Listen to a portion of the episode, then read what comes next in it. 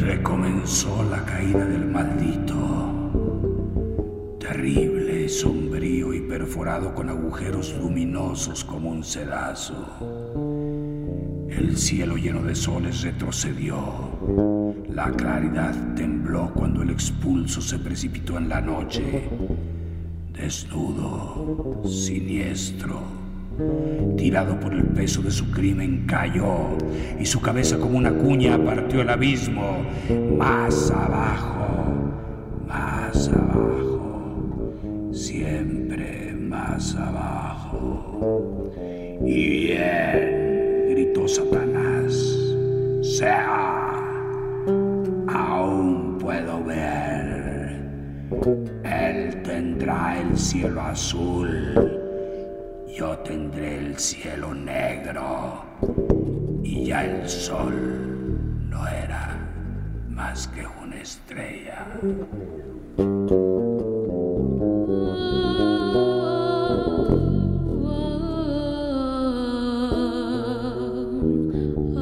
Víctor Hugo, El fin de Satanás.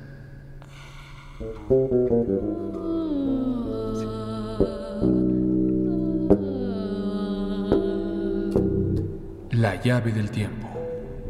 La clave del tiempo. La nave del tiempo.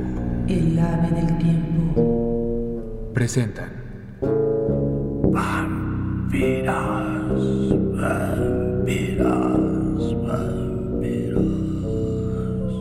Energía rampante. De Leonard Wolf. Wolf.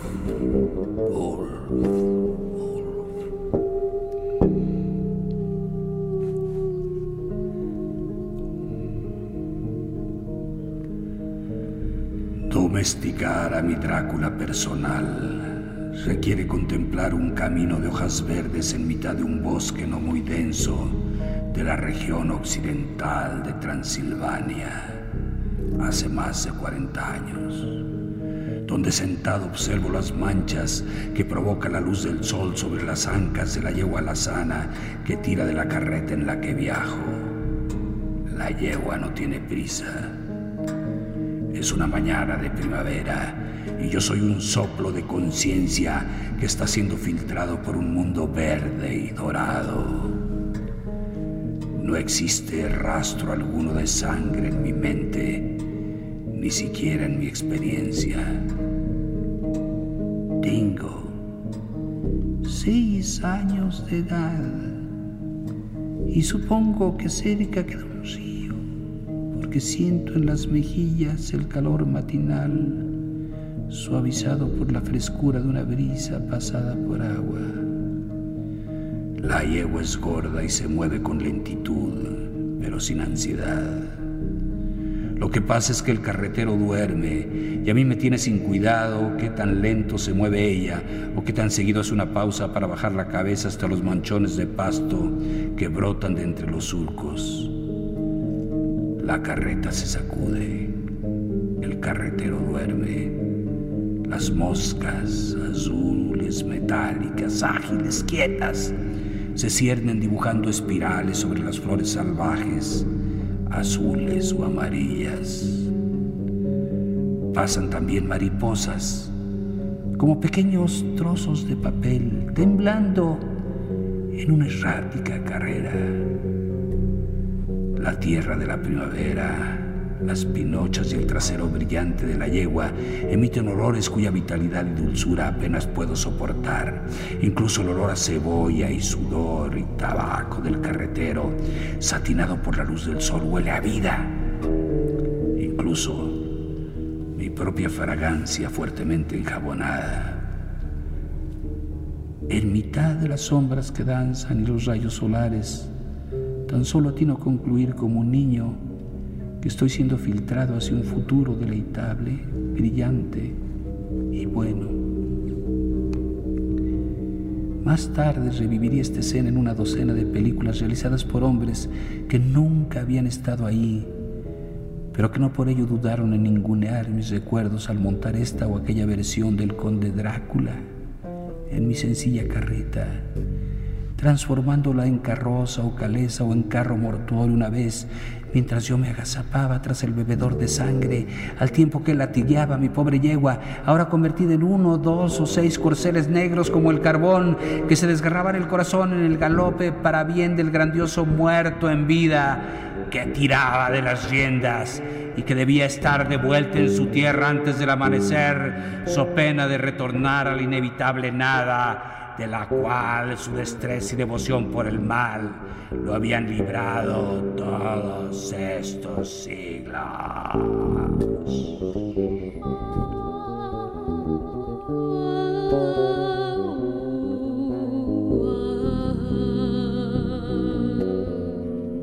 Mi paisaje, mi patria, la tierra donde nací ¿Qué otra cosa recuerdo además de esa carreta y del camino verde y dorado que la yegua seguía hacia mi vida hasta que en una curva dimos con el río que mis mejillas habían supuesto por lo frío de la brisa? Esto, la escena vuelta gris y plata, formas imponentes, montañas, valles y cascadas breves, delgadas, que borboteaban de una orilla del camino a la otra, grabada ya para siempre en la piedra. Mi paisaje, cristalino pero no lúcido, porque los niños no forman estampas del presente, sino que lo habitan como si se tratara de una serie de vistazos. Al menos ahora el carretero está desierto y la yegua alerta. A nuestra izquierda el cauce del río, fluyendo sobre unas rocas tremendas, sobre nosotros a la derecha, muy arriba en la montaña, la silueta de un puente ferroviario clavada con tachuelas. Me pareció en la pura roca. Y hacía frío ahora, como si las aguas abajo y las frecuentes cascadas derramándose de las alturas se esforzaran en amedrentarme con sus calos fríos.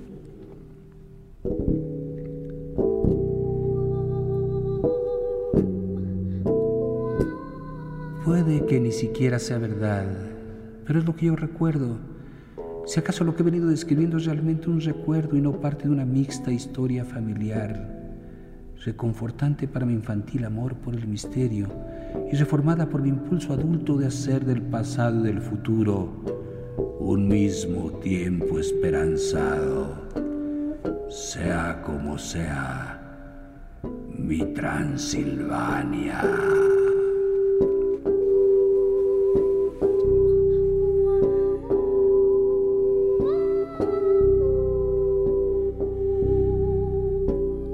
Años después, en busca de Drácula, recorro el mismo terreno a bordo de un Volkswagen rentado tan solo para enterarme de lo siguiente. El hermoso y opaco recuerdo se niega a conceder la realidad del sitio. El río benigno, las imponentes pero no vastas o alucinantes montañas carecen de poder suficiente para dislocar el brillante recuerdo. Como el recuerdo, la Rumania que cruzo es verde y dorada, pero los colores son más ordinarios. Por un lado estamos a finales del verano y no a principios de la primavera. El trigo está siendo recolectado en las tierras bajas y la fruta en las laderas de la montaña. Por otro, los colores parecen amortiguados, porque conducido durante días bajo pesados nubarrones que por lo visto me siguen al tiempo que yo sigo la ruta que Bram Stoker inventara para llevar a Jonathan Harker hasta el castillo de Drácula.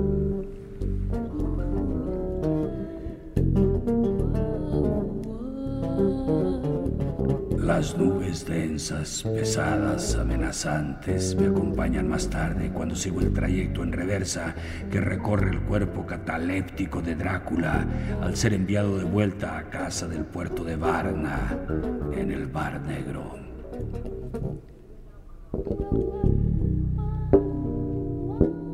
Las nubes permanecen siempre allí, pero la lluvia raramente baja y sin la compañía del trueno y el relámpago que encajarían con mi búsqueda. El clima es entonces triste sin ser terrible. Y tengo la oportunidad de contemplar Rumania contemporánea sin encontrarla demasiado conmovedora. Será quizás la población mustiamente disciplinada, gentilmente obediente, la que empaña mi experiencia de esta tierra. Excepto en Transilvania, donde la gente tiene una manera que no encuentro en otro sitio, los rumanos de la ciudad o del campo poseen una suerte de indiferencia melancólica para la cual mis recuerdos no me habían preparado. Resulta entonces que finalmente debo arreglármelas con tres Rumanias. La primera es la opaca pero hermosa, que mis recuerdos querrían hilvanar entre sacándolos de mi infancia. La segunda es el paisaje suavemente punzante, mas no del todo dramático, por el que de hecho viajo. Y la tercera es la vasta, feroz escena gótica que Stoker inventó.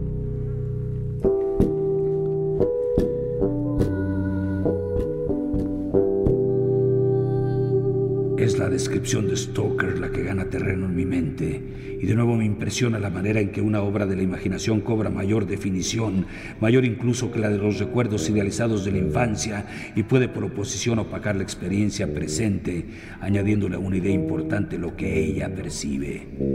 Stoker, que nunca estuvo aquí, necesitó la Transilvania de su mente. Necesitó un sitio terrible en verdad donde albergar a su conde excepcionalmente malvado y abrumadoramente solitario. En absoluto perturbado por su ignorancia, creó su propia Transilvania y puesto que posee un poder simbólico más allá de cualquier cosa que jamás me haya dado el sitio real, la prefiero a lo que veo. Sin embargo, Stoker no lo hizo sin pensar. Drácula solamente puede ser la figura poderosa que es porque Stoker supo cuánto de él estaba ya implícito en la conciencia de la experiencia occidental. Y por una parte sumó su ficción a un conjunto de realidades inconscientes y de realidades psíquicas antiquísimas y por otra la sumó a un monstruo real con una morada local y un hombre conde Drácula de Stoker posee validez psicológica porque se ubica dentro de la tradición de algunos de sus grandes precursores, cuya existencia está documentada tanto por la literatura como por la vida. Drácula es tan solo uno y no el último de una larga descendencia de bribones del Señor, que si raramente fracasan en aparecer durante alguna época, pedimos a nuestros escritores que inventen.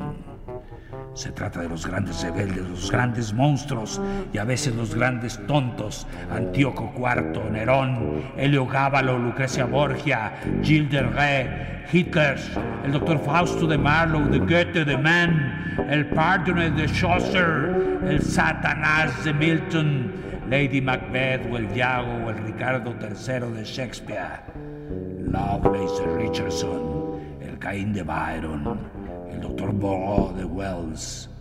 Doquiera que marche la energía desalmada, doquiera que la limitación humana o el poder divino sean rechazados, ahí se yergue alguno de estos héroes de la iniquidad gritando, mal, sé tú mi bien. O instante, eres tan hermoso, detente, o meramente insistiendo, habré, en respuesta al implacable, no habrás de de Dios. No son buenas personas. Dentro o fuera de la literatura, es imposible desearles bien e igualmente imposible escapar de su fascinación, porque en el acto de contemplar su iniquidad de lleno a la cara, al parecer alumbramos aspectos de nosotros mismos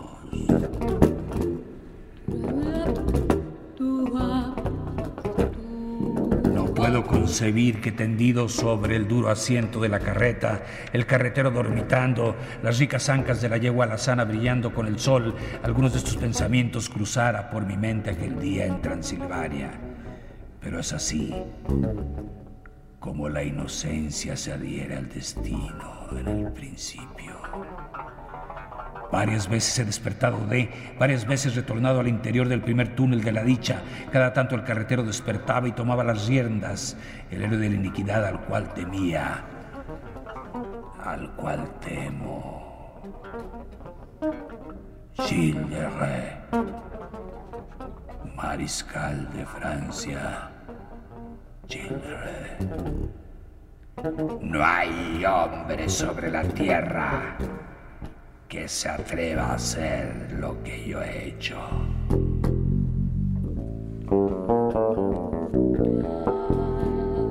La orden legal que finalmente lo llevaría a juicio está firmada por Juan, obispo de Nantes, y fechada el 13 de septiembre de 1440.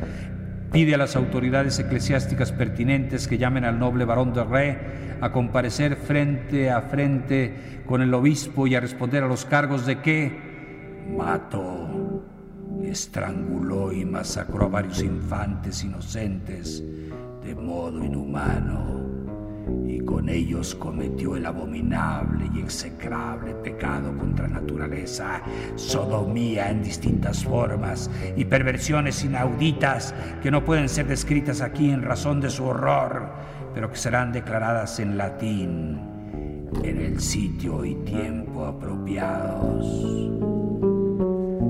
La orden continúa enunciando que el varón ha practicado con frecuencia la invocación horrible de demonios y que ha sacrificado y ofrendado a estos demonios y realizado pactos con ellos y perpetrado de modo perverso otros crímenes y pecados.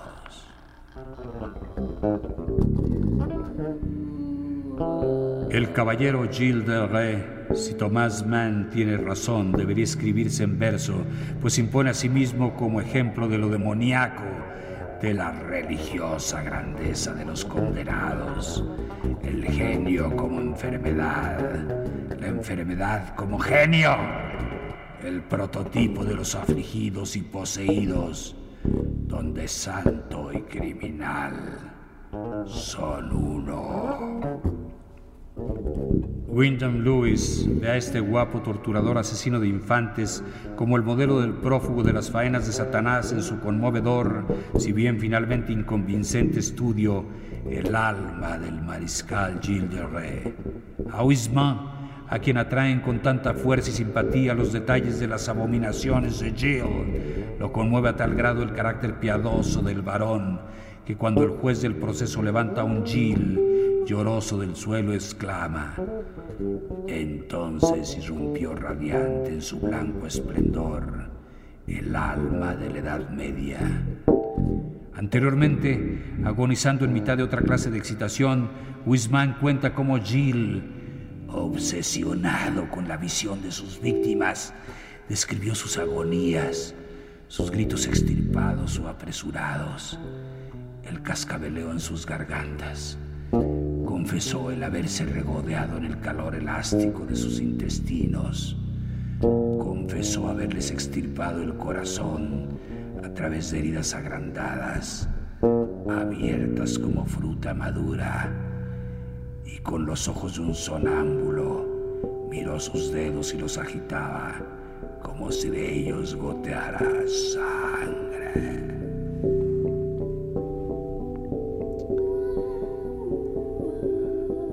Frances Wimber no se equivocaba al verlo como demonio, pero también ella sucumbe ante la mezcla grotesca de sangre y encanto que su historia transmina. Para ella él se transforma en una figura trágica, aunque no sagrada. Un frenesí inextinguible lo empujaba de víctima en víctima. Siempre se le escapaba el objetivo siempre se descubrió solo y frustrado, la víctima finalmente de los seres a quienes destruyó.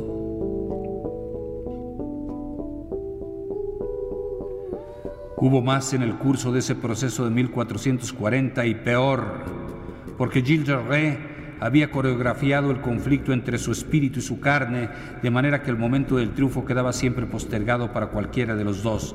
Primero una garganta más que cortar, luego vergüenza, luego penitencia, luego contrición. Era el actor, pero también el espectador, el títire y el titiretero del drama.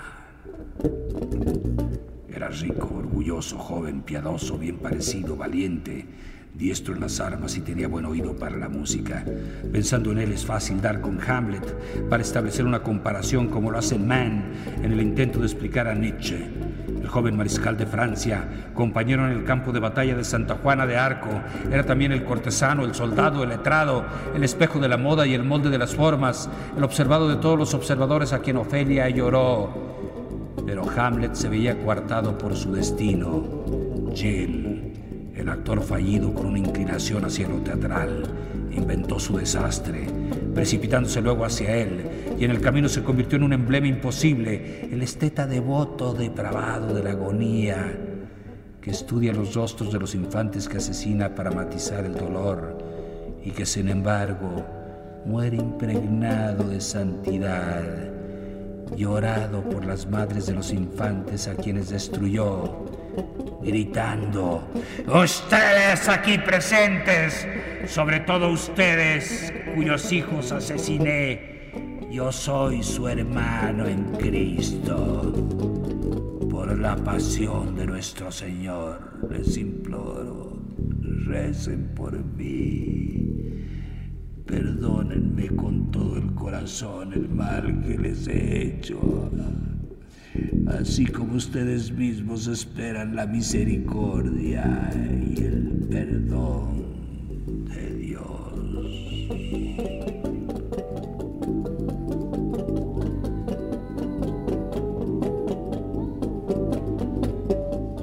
Nuevamente añoro la actitud compasiva de Thomas Mann para con Nietzsche. Gilles de Ré era una combinación de reverencia y piedad. Piedad trágica para un alma agobiada, un alma sobre la cual se han colocado demasiadas cargas. Esta mente se vio compelida a violar su propia naturaleza, a convertirse en vocero y defensor de la fuerza escandalosamente bruta, de la conciencia invisible, del mal en sí. Pero es un caso perdido. Nietzsche es responsable de una doctrina de alabanza a la vitalidad deplorable. Esta monstruosidad sin rostro y sin cuerpo. Este sargento director de banda militar, Zaratustra, no es un personaje. Es retórica, verborrea salvaje y juegos de palabras, una voz atormentada y dudosa profecía un fantasma de lastimera grandeza, frecuentemente conmovedor y vergonzante en general, un aborto rayano en lo lúdico.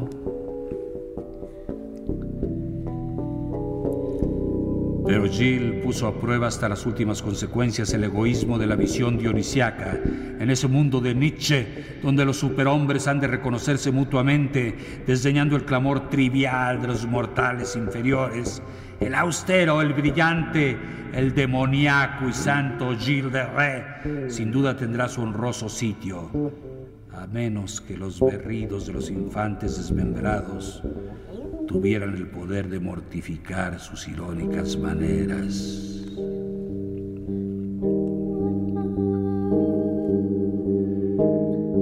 Justamente lo que hace fascinante a Jill es que escapa a la teoría. A lo largo de 10 años sus agentes sedujeron a un total de quizá 200 infantes, cuyas edades fluctuaban entre los 6 los 18 años llevándolos a sus aposentos, donde comenzaban los extraños ritos que sus placeres conllevaban.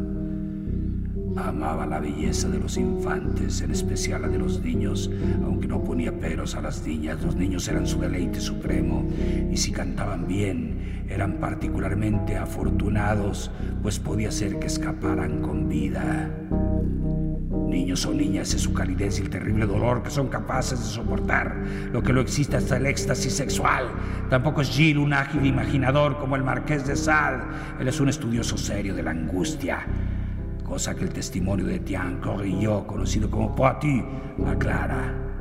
Artículo. El Poitou dice y depone que el mencionado Gilles de Ré para llevar al cabo con los susodichos infantes, niños y niñas sus perversiones innaturales y sus libidinosos actores primero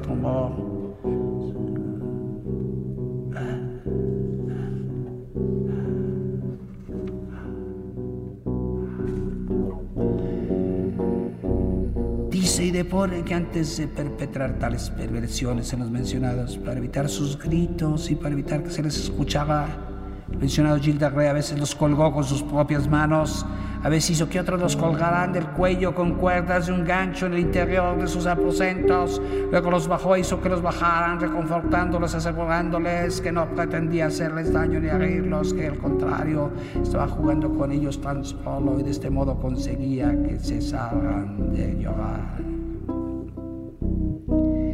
Después que el mencionado Gilles de Rey cometió estas horribles perversiones y pecados carnales con los mencionados niños y niñas, los mató acto seguido, hizo que se los matara. A veces eran decapitados, a veces se les cortaban las gargantas, a veces se les desmembraba y a veces se les trozaba el cuello con una estaca.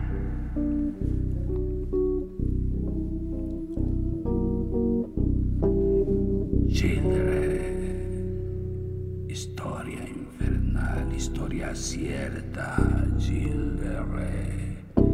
asesino de niños, asesino de niños. Las patrullas de Gilles como las patrullas brasileñas este nuestro siglo, como las patrullas brasileñas de hoy, en este nuestro siglo XX, como las patrullas de Guatemala hoy, en este, este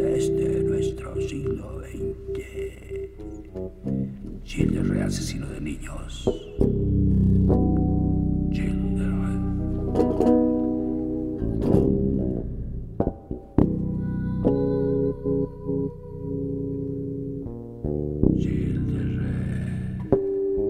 Vampirismo lo satisfizo durante meses. Contamina niños muertos, calmando la fiebre de sus deseos frío ensangrentado de la tumba. Llegó al extremo un día que se agotó su surtido de niños de destripar a una mujer embarazada y retosar con el feto.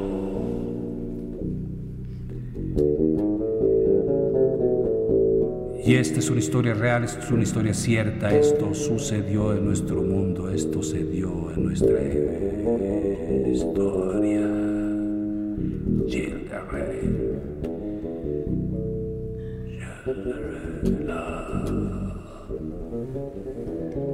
La llave del tiempo. La clave del tiempo. La nave del tiempo. El ave del tiempo. Presentaron un fragmento de energía rampante de Leonard Wolf.